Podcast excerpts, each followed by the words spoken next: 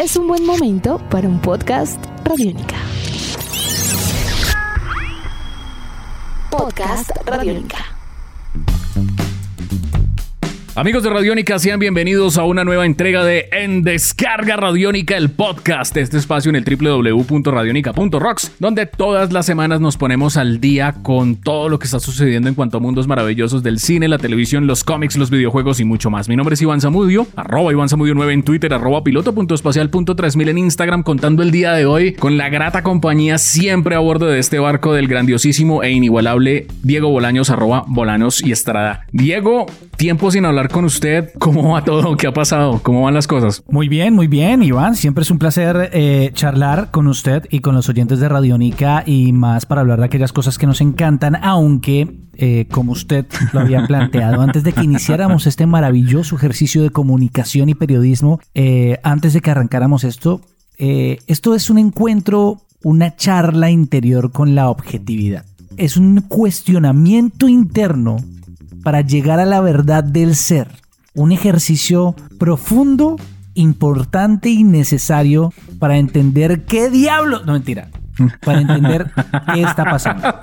Yo le quiero pedir a usted un favor y al señor productor o señorita productora a cargo de la edición de este podcast una cosa. ¿Listo? ¿Qué? Quiero arrancar con una Listo. cosa y le voy a pedir el favor a quienes oyen este podcast que estén pendientes y atentos de este tema. Y es, cada vez, Iván, que en este podcast nombremos a la Mujer Maravilla, tiene que sonar Ancient Lamentation Music. ¿Le parece? Listo. Cada Me vez. parece. Señor productor, yo, yo le voy a pasar a usted y ustedes, cada vez, empezando desde ya, cada vez que uno de nosotros nombre a la Mujer Maravilla, eso va a empezar a sonar. ¿Listo? Solo, Listo, solo para me pare- empezar. Me, Solo me para parece empezar. hermoso, me parece muy bello eso. Me parece muy, muy pertinente además. Listo. Yo- so- solo quiero que, que quedemos claros y arranquemos desde ahí. Podcast Radiónica. No, no le voy a preguntar cómo le fue. Arranquemos con el contexto de, to- de todo este asunto. Vámonos al año 2017. ¿Ya, ya, ¿Ya ha pasado tanto tiempo? 2017, eh, ese día en noviembre donde usted y yo fuimos a ver esa película cine, función para prensa. ese momento. bueno, 2017 fue el año en el cual eh, se marcó como un, no podría decir que como un periodo de cierre, alrededor de lo que fueron pues eh, eh, las primeras películas del universo cinematográfico de DC. Se presentó la Liga de la Justicia en aquel entonces, eh, una película pues que prometía ser, eh, ¿cómo decirlo? Como la, la, la, la, la última parte de una trilogía planteada por Zack Snyder, ¿no? Pues hay que recordar, esto empezó en el 2013 con Hombre de Acero, Man of Steel, película maravillosa, o sea, hermosa. Es hermosa. Bueno, ti- tiene, sus problemas por ahí, pero no, pero, pero en general es, una muy buena película eh, que después empezó a, a- a crecer y digamos, pues ahí entraron eh, figuras como Geoff Jones que pues le fueron dando eh, vida a la cosa. Después en 2016, siendo que se iba a estrenar primero en 2015, eh, presentamos, se presentó la película Batman vs. Superman, Dawn of Justice, em, que era pues el- el gran sueño, ¿no? De poder mostrar en, en- en live action, en una película cinematográfica, pues en sala de cine, el famoso encuentro entre Batman y Superman. No adaptar a World Finest. Y después vendría la película de eh, la Liga de la Justicia en 2017. De manera intermedia, pues hubo dos proyectos que no fueron de Snyder, que hacen, digamos que no hacen parte de esa supuesta trilogía que dice tanto la gente, porque en verdad esto es más un universo cinematográfico hecho de muchos eh, micro relatos a un gran macro relato, donde hubo eh, después un dolor de cabeza llamado Suicide Squad, dirigida por David Ayer, y mm, la película de Wonder Woman, que se estrenó ese mismo año 2017 como una Sí, manera así me de gusta, contar. Que suene, que suene, súbale, súbale. No, Eso, déjelo eso, es duro, déjelo duro. Ser, déjelo ser. Que suene, que suene. No, esto no, no, no lo van a bloquear, se lo prometo. Ya, listo. Continúa. ¿Por qué estamos viendo que hace unas semanas se estrenó la película de la Liga de la Justicia, más exactamente el 18 de marzo? Porque la película de la Liga de la Justicia fue un proyecto que tuvo muchos problemas. Tuvo muchos, muchos problemas, muchos inconvenientes. El primero de esos problemas es que Zack Snyder, pues, presentó un estilo visual y una línea editorial bastante clara, donde se muestran una, una serie de, de personajes, digamos, con un tono bastante oscuro, maduro, serio. Y obviamente pues fueron pasando los años, ¿no? O sea, fue pasando el tiempo eh, en el desarrollo desde ese 2013 hasta ese 2017. Y pues em, desde que arranca Man of Steel pues se pensó eso también como un proyecto de universo cinematográfico que le pudiera dar la talla a Marvel. Entonces, con lo que pasó con Batman vs. Superman, que fue una película que le fue muy mal en cartelera, que la crítica la destruyó, eh, la Warner pues se asustó un poco. Y digamos que empezaron como ciertos temas donde a Zack Snyder le dijeron, venga, háganos el favor y haga la película un poquito más alegre. Haga la película un poquito más que se parezca a la de la competencia. no la haga tan... Haga, no la haga tan un poco más divertida. Hágala Haga más que divertida. por favor tenga un poco más de sentido. Por Sí. favor, trata de usar dos horas y media para algo decente y no tratar de meter cinco horas de un argumento que no existía en dos horas. Es decir, los estudios pueden ser los malos de la película muchas veces cuando hay una película. Pero también hay que entender que, pues, a veces a un director se le está pidiendo algo y no es una, no siempre es una carta blanca. Sí, no es un cheque en blanco para que haga lo que quiera. Hay productores que dicen, quiero hacer una película sobre estos personajes y te contrato a ti porque creo que eres la persona más adecuada para lograr hacer eso que tenemos en mente. Y ahí yo Claro. creo que hay un doble problema, ¿no? Hay un problema, Doble. hay tanta culpa del director como de los productores Como de la que lo contrataron. Porque Claro. sabían en qué se estaban metiendo. Y sabían que a él le piden que dibuje un carro y él hace siete caballos. Porque para él, un carro, en su espíritu, son los caballos de fuerza que dentro del... Entonces ahí es cuando uno dice, hey amigo, te estoy pidiendo un carro. Y él no entiende que tiene que hacer un carro. Y No, ese, no es, ese es un gran problema, Iván. Conflictos que, por ejemplo, en Man of Steel no se habían llevado a cabo porque, pues, Christopher Nolan era el productor, ¿no? o sea, Christopher Nolan como, venga, es que yo quiero que esto, que esto, hagamos esto. Y, llegó Christopher Nolan y le dijo, no, no, no, no, venga, hermano, mire, tranquilo, no se preocupe, mire, yo necesito que haga esto, esto, porque acu- acuérdese que yo dirigí Batman, ¿no? Tranquilo, venga, yo le ayudo. Venga, yo le ayudo a organizar las ideas. Y yo siento que, eh, obviamente, Nolan, la ausencia de Nolan y de un productor, digamos, de peso, eh, sin demeritar obviamente el trabajo de Geoff Jones, más esa presión que, que ha tenido la Warner encima de que, oiga, ustedes tienen los superhéroes más veteranos de la historia, una carrera de, de cosas ahí eh, por igualar al otro, por, por obviamente eh, conseguir el Reaccionario. éxito y, Y, ser. lo dijimos cuando presentaron Y lo el hemos dicho. Y lo hemos dicho muchas veces, eso ha sido reaccionario. Y, y la verdad es que en uno, dos, tres, cinco películas no pueden hacer lo que ya llevaban los otros en cinco años. Eh, la idea del señor Snyder era como, venga, es que yo, yo quiero eh, hacer, eh, mm, si me dejan, ¿no? Eh, una, una película de la Liga de la Justicia en dos partes, o sea, yo quiero hacer dos películas. Y la Warner llegó y le dijo, no, no, no, no, no, no, no. Venga, es que usted se cometieron muchos errores con Batman vs. Superman, entonces para curarnos en salud, vamos a hacer esta película de la Liga de la Justicia. Y si totea, pues hacemos la segunda parte. Listo, hacemos la continuación, el adendum que usted quiera hacer y ahí lo contamos en dos películas. Empezaron los rodajes, todo iba eh, aparentemente bien cuando a Zack Snyder eh, se le suicida a su hija. Entonces, Zack Snyder obviamente empezó a estar ausente en el rodaje.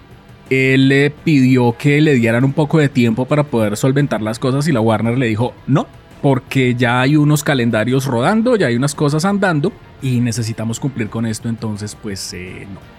Entonces se les, ocurrió, se, les, se les iluminó el bombillo a los de la Warner y dijeron, oiga, llamemos a, a, Josh Whedon, al director de Los Vengadores, que este señor pues puede hacer que este avión en llamas aterrice, ¿no? Pues sí, pues ya, ya había vendido algo. Lo que pasa es que, Sí. de nuevo, que es un craso error por parte de, de la Warner. Primero, ser unos caradura y aprovechar esa situación, porque na- eh, nada les va a quitar su culpabilidad. Es decir, Nada. Eran unos caradura y aprovecharon la primera oportunidad para echarle la culpa al director y sacarlo del rodaje. Pero además de eso, seguir en un movimiento reaccionario y tratar de poner, es como decir, es, no sé, pongámoslo en términos de traer al director técnico de un equipo de fútbol americano a dirigir un equipo de fútbol, soccer de la Premier League. Es como, hermano, o sea, se- por, por más bueno que sea, tú no traes eso para terminar esto. Y yo a veces pienso que lo hicieron a propósito, Iván. Eh, por lo Sí. menos, por lo menos Josh Whedon lo hizo a propósito. Yo No, veces- ¿sabe por qué lo hicieron? No, ¿sabe por qué lo hicieron a propósito? Y, y preparen la música. Resulta que Josh Whedon antes de que dirigiera Vengadores, él hace muchos años tenía un proyecto de hacer una película de La Mujer Maravilla. Música, música. Volumen. Eso. Más volumen. Entonces, claro, a, a llegan a Josh Whedon y le dicen, venga, es que necesitamos que usted dirija la Liga de la Justicia. Y ahí está la Mujer Maravilla. Más música. Entonces él dijo, no, pues estas, o sea, a mí no me dejaron dirigir la Mujer Maravilla, pues este es el momento de poder hacer algo con la Mujer Maravilla. Entonces él, se metió al proyecto. Y pues eh, le dieron esta oportunidad a Josh Whedon. Él llegó y le, le- le dijeron a- al hombre como, venga, eh, Zack Snyder pues tiene esta línea editorial, nosotros tenemos que competir contra lo otro, entonces haga lo suyo. Y a Zack Snyder, a, a Josh Whedon le entregaron esa película así. Y le dijeron, tiene que dejarla este, de esta longitud de tiempo, tiene que dejarla con estas características, tiene que dejarla con este... Y pues yo creo que Zack eh, Josh Whedon llegó más, fue como, como hacer una especie como de desastre, ¿no? Cla- Claro, es que, es que Sí, o uno ve la, la versión de Zack Snyder y dice, Josh Whedon tenía la misión de que no se pareciera en Claro. nada a la de Zack Snyder. Lo cual, perdón, chévere pensar en voz alta, llegaremos allí. Pues tampoco, tampoco era tan mala idea. Deshacerse de la idea de Snyder. Pues tampoco era Sí. tan grave. Pero, Es que pero no es culpa que de él. fue tirar una bomba nuclear en la película. Claro. Y pues que es obviamente empezar retomar un rodaje con otro director, con otra normatividad, con otras cosas, pues obviamente a gente como Ray Fisher no le gustó, ha pasado, ha pasado de todo. Eh, luego del estreno de, de esta versión de la Liga de la Justicia con Josh Whedon, que repetimos, la culpa no es ni de Josh Whedon y la culpa no es ni de Zack Snyder hasta este punto de, de la historia. En verdad es, es un tema que ha sido de la Warner. Desde aquel entonces se empezó a, a mover internet como una pelotita de nieve que se botó así desde un monte bien alto y empezó a crecer y a crecer y a crecer y a crecer. Donde eh, los fanáticos empezaron a decir, oiga, señores de la Warner, por favor liberen el Snyder Cut. Y la Warner, pues con su oreja así pegada a la pared, dijo, "Oh, oiga, sí, verdad. Verdad que Zack Snyder tiene una, una, un hábito y es que Zack Snyder, eh, esto no es, esto lo del Snyder Cut no es nuevo. O sea, esto, esto fue, sí, fue una bola pero esto no es nuevo. O sea, Zack Snyder es un director que, si nos ponemos a mirar, todas sus películas, todas, tienen director cut. Todas. Todas las películas de Snyder tienen director cut. So- hasta Soccer Punch tiene director cut. O sea, eh, Batman vs. Superman tiene director cut, ¿no? Que tiene 30 Pero de ese sí minutos hablan más. poco, ¿no? Sí, eso sí hablan poco. Y en esa época vamos a lanzar la película de Batman vs. Superman, edición del director con 30 minutos más. Y esta sí es la buena. En esa época les hago una, una refrescada de memoria. Dijeron lo mismo. No, esta sí es la buena. Esta sí es la película buena. el mismo Zack Snyder, o sea, es que él creo que él, él mismo ignora y trata de, de hacerse el bobo con Batman vs. Superman. Si usted me pregunta a mí dónde empezó el desastre, para mí fue Batman vs. Superman. Batman vs. Para, para mí el tren se descarriló por completo y no tenía arreglo en Batman vs. Superman. Mire, 300 tiene corte director. Dawn of the Dead tiene corte director. Soccer Punch tiene de corte director. Eh, Legends of the Guardians, la de los búhos, lo de lo- la de los búhos Ah, guerreros, sí. no sé si tenga corte el director. Pero hay una cosa que a mí me parece muy curiosa. Y por ejemplo, Watchmen es una película que tiene un corte director de casi 6 horas. ¡6 horas! O sea, si Watchmen de por sí ya es una película que es- está. Snyder lo que hizo fue calcar el cómic Sí. de, de Alan Moore. ¡6 horas! O sea, seis horas. O sea, si, si, si nada más en, en dos y pico que dura Watchmen normal, es difícil verla porque la película es enredada, porque como calcaron todo igual. O sea, Snyder creía, no, eso como es, como es una obra maestra, eso pasémoslo igual y eso va, va a seguir siendo una obra maestra. Y no. Empezaron a mover eso y Zack Snyder un día llegó y cogió y dijo, se fue para los estudios de la Warner, reunió mucha gente que estuvo trabajando detrás de, de, obviamente, de, de bastidores, digamos, en postproducción de la película, recaudaron todo el material y dijeron y evaluaron en, donde, en un punto en el cual, bueno, podemos hacer el Snyder Cut. Entonces llegaron a donde la Warner y le dijeron, mire, tenemos esto, podemos espere, hacer espere, esto. espere. Pero como siempre, él ofreció que iba a hacer un carro y después salió con, con una granja. Porque para él el espíritu de este carro era una granja. Porque les volvió a meter el gol, ¿no? Sí, claro. Entonces él llegó y les dijo, mire, tengo esto, hay presión de los fanáticos y esto se puede volver una bomba. Todos los de la Warner que no son, no son bobos llegaron y dijeron, oiga, eh, y nosotros estamos planeando lanzar una cosa llamada HBO Max, ¿no? Y, y tenemos que alimentarle contenido a HBO Max. Entonces, eh, no, de una, hagámosle. Entonces, mijo, haga su película. ¿Qué tenemos para perder? Nada. ¿No?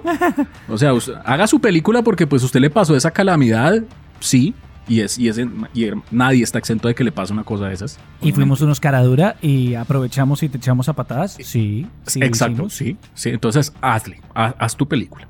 Empezaron a trabajar todo esto, empezaron a hacer con toda la reserva del caso, aunque se filtraron muchas cosas. Donde no sé si usted recuerde que Zack Snyder salió en una entrevista y decía, no, tranquilos que la película a mí me da para poderla hacer así. Y, sí, sí, sí. y, y, y no vamos a, y no, y no hay que grabar escenas extra. No, no hay que grabar y, y, y un mes después estoy grabando, estoy grabando. No, ¿saben qué? Sí, sí, estoy grabando escenas extra.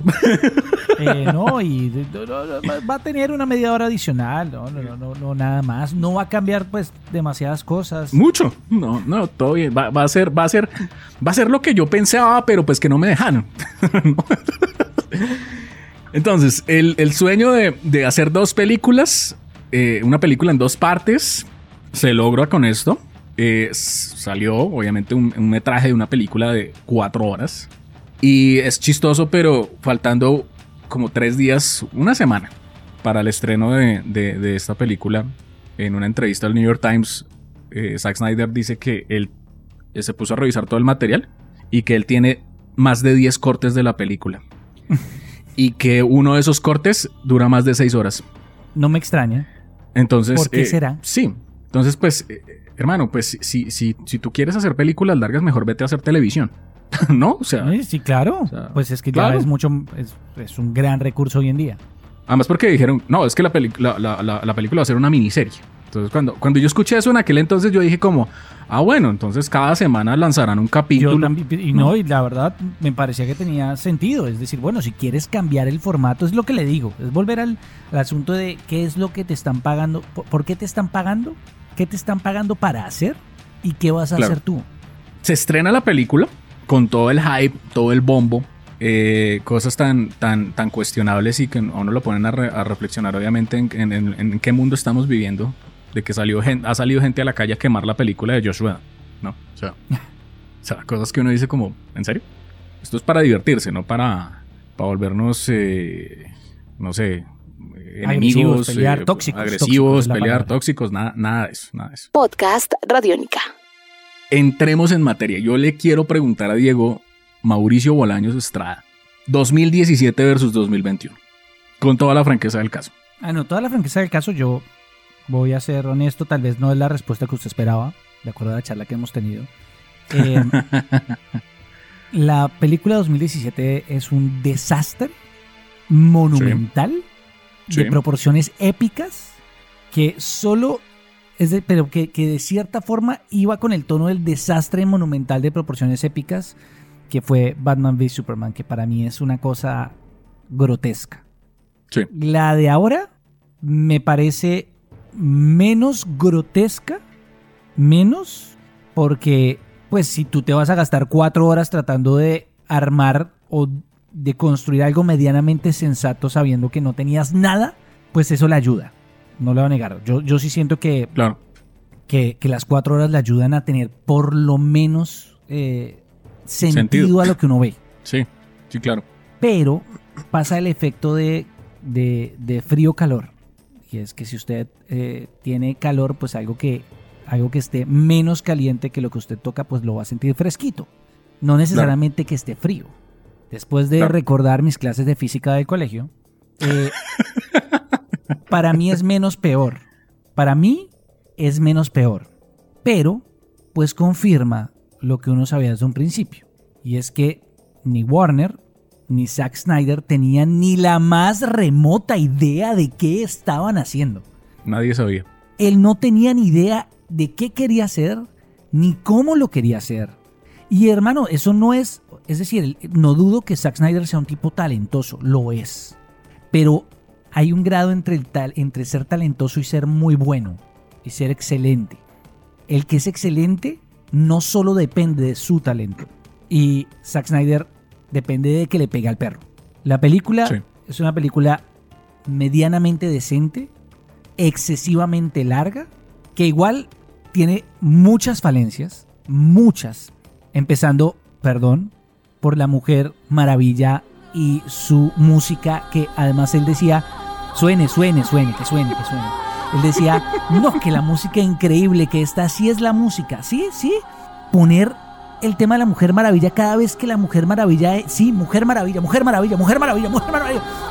Sí, sí, suena todas esas más. veces. Cada vez que No entra más. en escena, en un fotograma, es, es, un, eh, es un problema de edición, de, de montaje, de, de estar estudiando de primera vez. Sí. Y tengo muchos problemas. Le, solo hay una cosa que me tiene indignado eh, y tiene que ver también con la Mujer Maravilla. Son un par de frases de Ah, feminismo estúpido y digo que es un feminismo estúpido porque eso no es el feminismo. El feminismo es una, incoherente. una lucha que hay que apoyar, pero poner a la Mm. Mujer Maravilla diciéndole a una niña, tú puedes ser lo que quieras ser, es, Yo acabo de matar a un hombre. exacto, es un o cliché, sea, sí, no, no, no. pero de, de, de, ¿sabes qué? Vete. Y dos, que me parece ya el peor de los peores. Cuando Stephen Wolf es el villano, Sí, yo, yo, yo la verdad no. Sí. Llega sí, y le dice, This one's mine, esta es mía. Y que ella responda, Ah. yo no le pertenezco a nadie. Uy, no. No, Iván, ahí es cuando yo dije, este tipo estaba muy trasnochado cuando puso esta escena. O sea, ya llevaba Mm. editando demasiado tiempo. Es, es un desastre. No, no, no. Es un, No, no, no, no. es un pinche desastre. De ahí en adelante todo lo demás eh, eh, es acorde que- a lo que tenían. Que no Yo es una el- gran película. No es un desastre, no es un tren descarrilado, pero tampoco es una gran película. Y para cerrar mi para intervención y para que podamos, pueda usted darme sus aportes, si todos los fans, fanboys de DC quieren atacarnos o atacarme a mí en particular, yo les voy a decir, hay que ser crítico. Hay que ser crítico con lo que a uno le gusta. Digamos, hay muchas películas del universo de Marvel que me parecen que tienen muchos problemas. Thor 2 es un desastre. Eh, Capitana Marvel también tiene muchos clichés feministas muy mal utilizados y casi para, para hacer caja con el feminismo, que es terrible. Pero yo me voy a ver las calificaciones de Rotten Tomatoes de Batman v Superman, que es un desastre, pero la Sí. audiencia, que es decir, los fans de DC, le dan más de 63%. Eso es amor de madre, Iván. Sí. Eso es amor de madre. Y peor aún, los que hoy en día dicen que esta versión, si es una obra maestra, les recuerdo que ustedes mismos defendieron la anterior versión que tiene 71% de la audiencia. Menos de 20% de diferencia de aprobación. Eso quiere decir que el el público solo quiere defender lo suyo y punto. Y a veces eso le impide a uno ver o ser objetivo en cómo juzga una película. La Eso verdad, es así. la verdad, eh, sí, la primera es un desastre, pero tiene todas las razones para ser un desastre. Pero esta es menos mala, pero ya no tiene excusa para ser así, para no ser muy buena. No tiene excusa. Sí. Ese es mi posición y perdón, ya, me callo. Tranquilo, tranquilo, gracias. Eh, Un aplauso para Diego. Eh, Mujer Maravilla. bueno, funciona muy bien, funciona muy bien. para esto Bueno, funciona muy eh, bien, Zack Snyder. Para esto. para, para esto, para esto funciona muy bien. Podcast Radiónica. La película, a mí me parece que si no lo pudiste contar en dos horas, ¿para qué lo cuentas en cuatro? Siento que es una película que le da mayor desarrollo a los personajes, o sea, se sienten mucho más elaborados y puntualmente creo que lo mejor de la película es Cyborg. Cyborg es, o sea, como, como manejaron obviamente a, a Victor Stone, eh, el origen de Victor Stone, como contaron todo lo del papá, to- todo eso, creo que Cyborg pasa la prueba con la película. Creo que eh, antes en la, en la versión del do- 2017 lo tenían ahí como el, el- el Power Ranger azul, ¿no? O sea, el que- sí, como el Power, sí, el Power Ranger azul, el que, venga, eh, arréglame ese computador ahí rápido y, y ya. Eso por un lado, creo que a Steppenwolf creo que le dieron un tono más, le dieron como más, o sea, ya no era como el, el- el malo Rita Repulsa, ¿no? Que ja, ja, ja, voy a dominar el mundo. Ya, no. Aquí se notó obviamente muchas cosas más trabajadas alrededor de qué era lo que él quería, para dónde iba y por qué iba, ¿no? Porque eso lo, lo desarrollaron mucho mejor. Es un villano todavía un poco, es más interesante, pero no es el mejor villano del mundo. Ah, no, no, no. Pero pues que- ya. no. Pues es que si tienes Ya- cuatro horas, pues la, ahí verás si no Sí. cuenta porque, porque estás aquí para qué. Sí, Flash también le desarrollaron algunas cosas. Una cosa que a mí sí no me parece, y que eso es pura escuela Michael Bay, perdón. y, pero es como es posible que la película tenga 30 minutos en cámara lenta. O sea, alguien tuvo de puro desocupado, aunque, aunque mucho genio que lo haya hecho, se puso a contar cuánto tiempo eh, había en cámara lenta, en slow motion en la película. 30 minutos en slow motion. Y era una cosa que era ya exagerada. La Mujer Maravilla viendo a morir a Superman y... ¡ah! Cámara lenta. eh, el casquillo de una bala. Cámara, eh, voy a coger esta caja de fósforos. Sí, pero cámara. pues es que Zack. Snyder. Entonces era, era, ya eso es, o sea, eso, eso normal. Yo personalmente le digo, yo la última, la última hora de película a mí me, o sea, llegar a, a la última a mí me costó. O sea, ya en la última ya estaba cansado. O sea, ya decía como, bueno, bien, o sea, y evolucionó y todo. Y me gustó mucho lo de, me, me gustó más, no me parece, no me agradó la manera en cómo lo hicieron, que hicieron guiños obviamente a, a Flashpoint.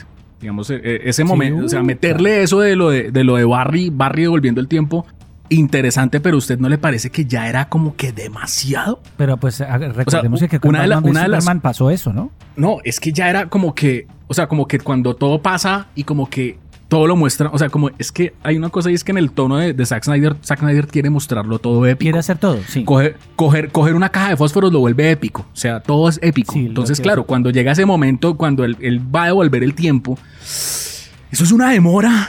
o sea, es, es como, voy a devolver el tiempo. Y todo se pone así, espacial. Y no sé qué.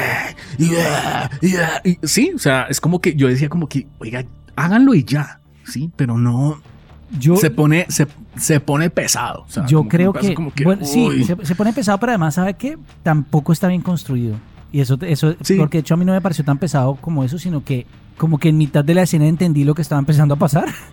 Y fue como, Sí, exacto. porque, O sea, porque como que, nadie me explicó que esto era lo que iba a pasar. O sea, como que este es el momento, este es el momento. Y como que no se construyó, que es lo que pasa con todo este universo. Pero Sí. yo creo que, que también, y es lo que me lleva a sospechar, Iván, también que tengo que recordar ese, este asunto que me preocupó, era, yo no sé hasta qué punto, insisto, Josh Whedon llegó a destruir esa película.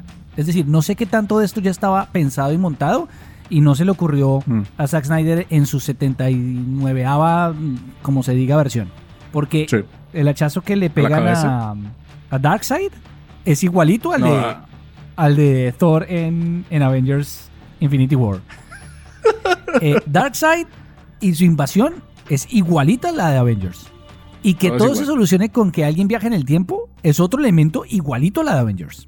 Que las, que las Mother Boxes sean como el tercer acto y que curiosamente estén en la Tierra es igualito a Avengers. Ahora bien, yo no estoy diciendo que se le hayan copiado a Avengers. Incluso a- en este nivel hasta Josh Whedon se puede haber robado esas ideas y entregárselas a, a- a Kevin Feige. Pero sí siento que uy, tenían tantas cosas tan paralelas Sí. que por momentos, o sea, que Josh Whedon será que le mandaron a destruir esa vaina. No sé, eso, eso es una muy buena pregunta. Teorías, teorías geeks. Oiga, eh, uy, no sé, o sea, son cosas que son obviamente muy, muy similares y siento, por ejemplo, que eh, muchas ya son obviamente crear un fanservice sin justificación, o sea, dar fanservice sin justificación obviamente de acontecimientos, porque no hay profundidad obviamente ni en los personajes ni demás, sí. O sea, hubo cosas ahí, por ejemplo, eso de Flash fue difícil, o sea, para mí fue difícil. Y otra cosa es que, lo voy a decir ya acá, y pues eh, yo sé que para mucha gente fue, fue genial, pero una cosa es que sea genial y otra cosa es que esté bien hecho, que es lo que usted decía de ser bastante críticos. Hay una escena donde Marta Kent llega a hablar con Luisa Lane.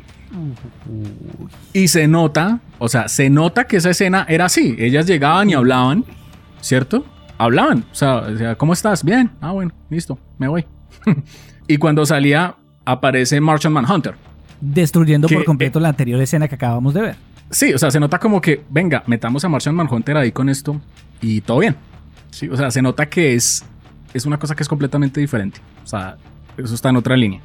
No voy a entrar a hablar cosas, del hay C. un par de cosas. No sé si usted se acuerda, no sé si usted se dio cuenta de la escena en que van a, van a partir a la batalla final después del último encuentro con Steppenwolf, que Bruce Wayne vuelve a presentarles a Alfred, Uy, yo sí eso no me fijé. porque Alfred ya había entrado en contacto con ellos.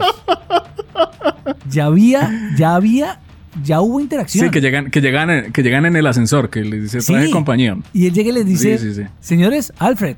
Y Yo, ¿qué? Yo, amigo, claramente no tuviste cómo tapar ese hueco.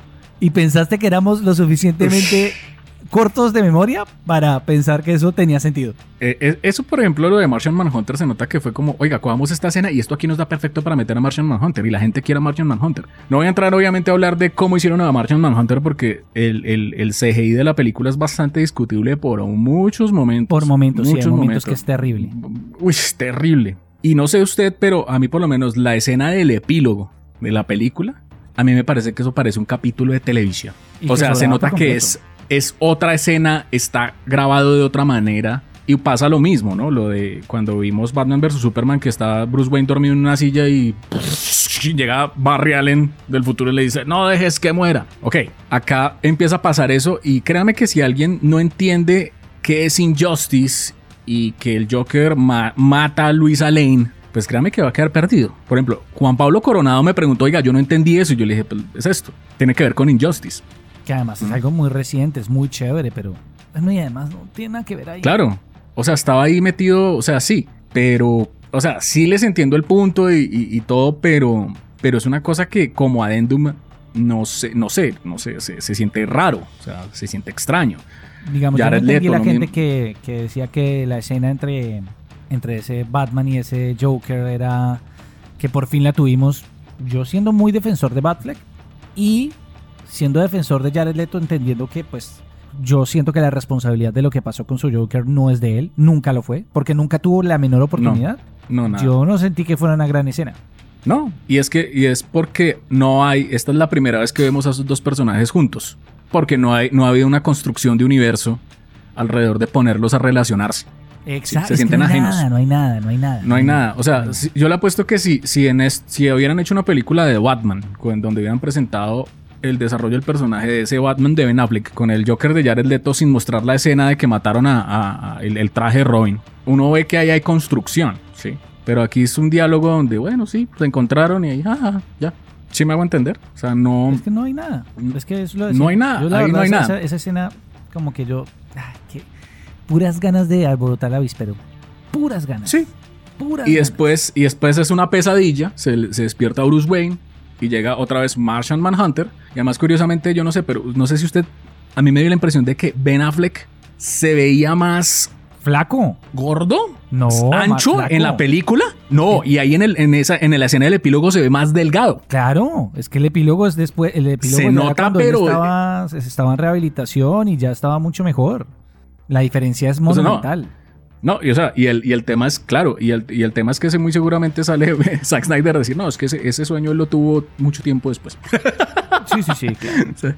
sí, ya, ya, había pasado tiempo. Y de nuevo, pues Martian Manhunter llega y pues sí, pues chévere, está bien Martian Manhunter, pero pues ¿por qué no introdujeron a Martian Manhunter antes? O, sí, sí, o sea, es que, mire, a mí me hubieran puesto a hacer esto, yo hubiera hecho unas dos, dos, tres películas de Superman. No, y además que él quería, él quería, creo que quería meter a y ahí yo era hecho, Sí, y ahí, que, y ahí quería, y yo hubiera metido, no sé, una, una película de Batman, y ahí sí Batman versus Superman. Sí, o sea, como pues es lo que pasó engordar. En pues que no, todo, todo, todo fue creado en el aire y pues así no funciona contar historias. Es decir, para contar historias hay un proceso y hay un hay recursos narrativos y hay gente que, que en serio, Iván, se, se mata para construir historias y que estén bien y amarrarlas bien. No son perfectas, pero están trabajadas. Esta no es una de ellas. Entonces, pues, o sea, bien, bien que hayan sacado la película, digamos, fue un esfuerzo, pero pues no hay que desconocer que fue una cosa mediática. No hay que desconocer que fue obviamente eh, correr y mirar para poder sacar eh, un provecho de eso, ¿sí? de un material que quedó ahí. Lo que pasa es que yo creo que esto también se dio, o sea, los, eh, los cortes de Snyder ya se han hecho. Lo que pasa es que este pues fue como una, como una vertiente de muchas cosas, ¿no? O sea, como que lo de la hija, lo de Josh Whedon, el material, ¿sí? O sea, fueron como muchas cosas. Y hay que tener en cuenta otra cosa. Según Zack Snyder, en una entrevista que le hicieron, él dijo que la versión de él no es definitiva del canon, es la de, la de Whedon. Y hay que preocuparse más es por el futuro de lo que vengan en próximas películas. ¿Sí? O sea, ¿cómo van a armar todo esto? Pues por ahí dicen que, van a hacer Flashpoint y que ahí con eso Ezra Miller de pronto va a correr un poquito más allá de la velocidad de la luz y, y, va a rebotear todo. Pero pues no es, la, no, es la, no es la lógica de las cosas, ¿sabes? Creo que eh, si uno, si un proyecto se hace bien, si uno quiere que un proyecto tenga éxito, se tiene que hacer bien desde el comienzo. Desde un principio, lo dijimos en su momento. Mm, sí, entonces eso es, es, es complicado, es difícil. La película es entretenida, aguanta, no es para echar voladores, pero pues hay que entender que es la versión del director y eso pues, se estaba buscando hacerse con una serie de propósitos pero para el futuro de este universo no. Y pues los fanáticos también están empecinados en que reestructuren todo eso. Entonces hay que hacer una pregunta. ¿Ustedes creen qué tan rentable va a ser para la Warner reestructurar todo eso, todas esas películas que ya se hicieron? en favor de arreglar algo. Ya lo que se hizo, se hizo. O sea, esto fue como la versión alterna. Un director cut es la versión alternativa. Esta es la alternativa. La definitiva fue la que se hizo en 2017 y es la que cuenta. A mí la verdad todo eso no me importa, Iván. Sí. O sea, la verdad sí pueden decir lo que quieran, que cuál versión es cuál, oficial y original y todo. Yo creo que a este punto los productores eh, y directivos de Warner saben que es mejor cerrar las cosas ahí, retirarse con las pérdidas y plantear algo eventualmente. Y creo que la mejor opción es que Flashpoint les permita hacer un reboot. Pero yo no creo, yo esperaría igual las declaraciones de, de muchos directivos han sido y de muchos directores también de cine. Es que es muy Que peligroso no vale la pena. volver esto, volver, volver el cine un concurso de popularidad. Pues porque va a ser el que más grite. Y no debe ser así. Es decir, No, y además, gente- ¿qué tan eh, rentable es? O sea, exacto. ¿qué tan rentable es para la gente Warner que un director haga horas y horas, me traje y me traje y me traje de de algo lo que quiera. que no se va a usar? No, de lo que quiere y y que no se va a usar a la final. Es que, es que al final, pues también es el arte de quienes están detrás. Y me parece que es una falta de respeto contra el oficio de quienes hacen cine, pretender que todo sea un concurso de popularidad de ¿qué quiere la gente? Que muera él, que suba el otro. No, la voz de los fans es muy importante, lo es. Y es muy chévere, pero yo como fan, pues quiero que me presenten sus mejores historias. Algo que me sorprenda. Exacto, Claro. que- y, que editor- y que editorialmente se mantenga la creatividad. Exacto, que ellos me propongan a mí, no que hagan lo que yo quiera. Y es muy peligroso. Es, Es muy peligroso. me parece muy peligroso, me parece un precedente gravísimo. Y a mí la verdad poco o nada me importa que canon de no canon, que el canon de no canon, de qué, qué, qué, no qué. Coger Flashpoint, hacerle un cierre a esto que estaba mal, que quedó mal, que estuvo mal desde un principio. Y tratar de trabajar por, por presentar historias de calidad, que nos maravillen a todos, que nos emocionen a todos y, y que esto no se trata de quién es fan o quién no es fan. Se trata de que todos queremos gozar de historias chéveres. Claro, eso es lo más importante. Disfrutar de todas estas cosas y que no se nos olvide la importancia de compartir, ¿no? Compartir alrededor de esto que es lo que nos apasiona. No pelear, no discutir, ¿no? Simplemente pasarla bien y sobre todo formarse un criterio alrededor de lo que, lo que es, ¿sí? De lo que eh, los resultados son y ver un poquito más allá de lo evidente, como dice la, la frase de los Thundercats. Sí, que creo que es, que es muy importante, obviamente, no, no dejar de lado de eso. Podcast Radiónica. Recuerden, eh, numeral ra- eh, en descarga Radiónica en casa, numeral en descarga Radiónica en Twitter para que nos dejen sus comentarios alrededor de este podcast y eh, en www.radionica.rocks todos los martes eh, estamos presentando nuestro martes de podcast donde ustedes pueden revisar muchos otros contenidos creados por el equipo de realizadores de Radiónica, podcast como Rock and Roll Radio, como Tribuna Radiónica, como Calle Radiónica, entre muchos otros que ustedes pueden encontrar a través de nuestra app Radiónica o a través del www.radionica.rocks. Diego, un abrazo, cuídese mucho y que la fuerza lo acompañe siempre. Y recuerden que es una gran época para ser la Mujer Maravilla.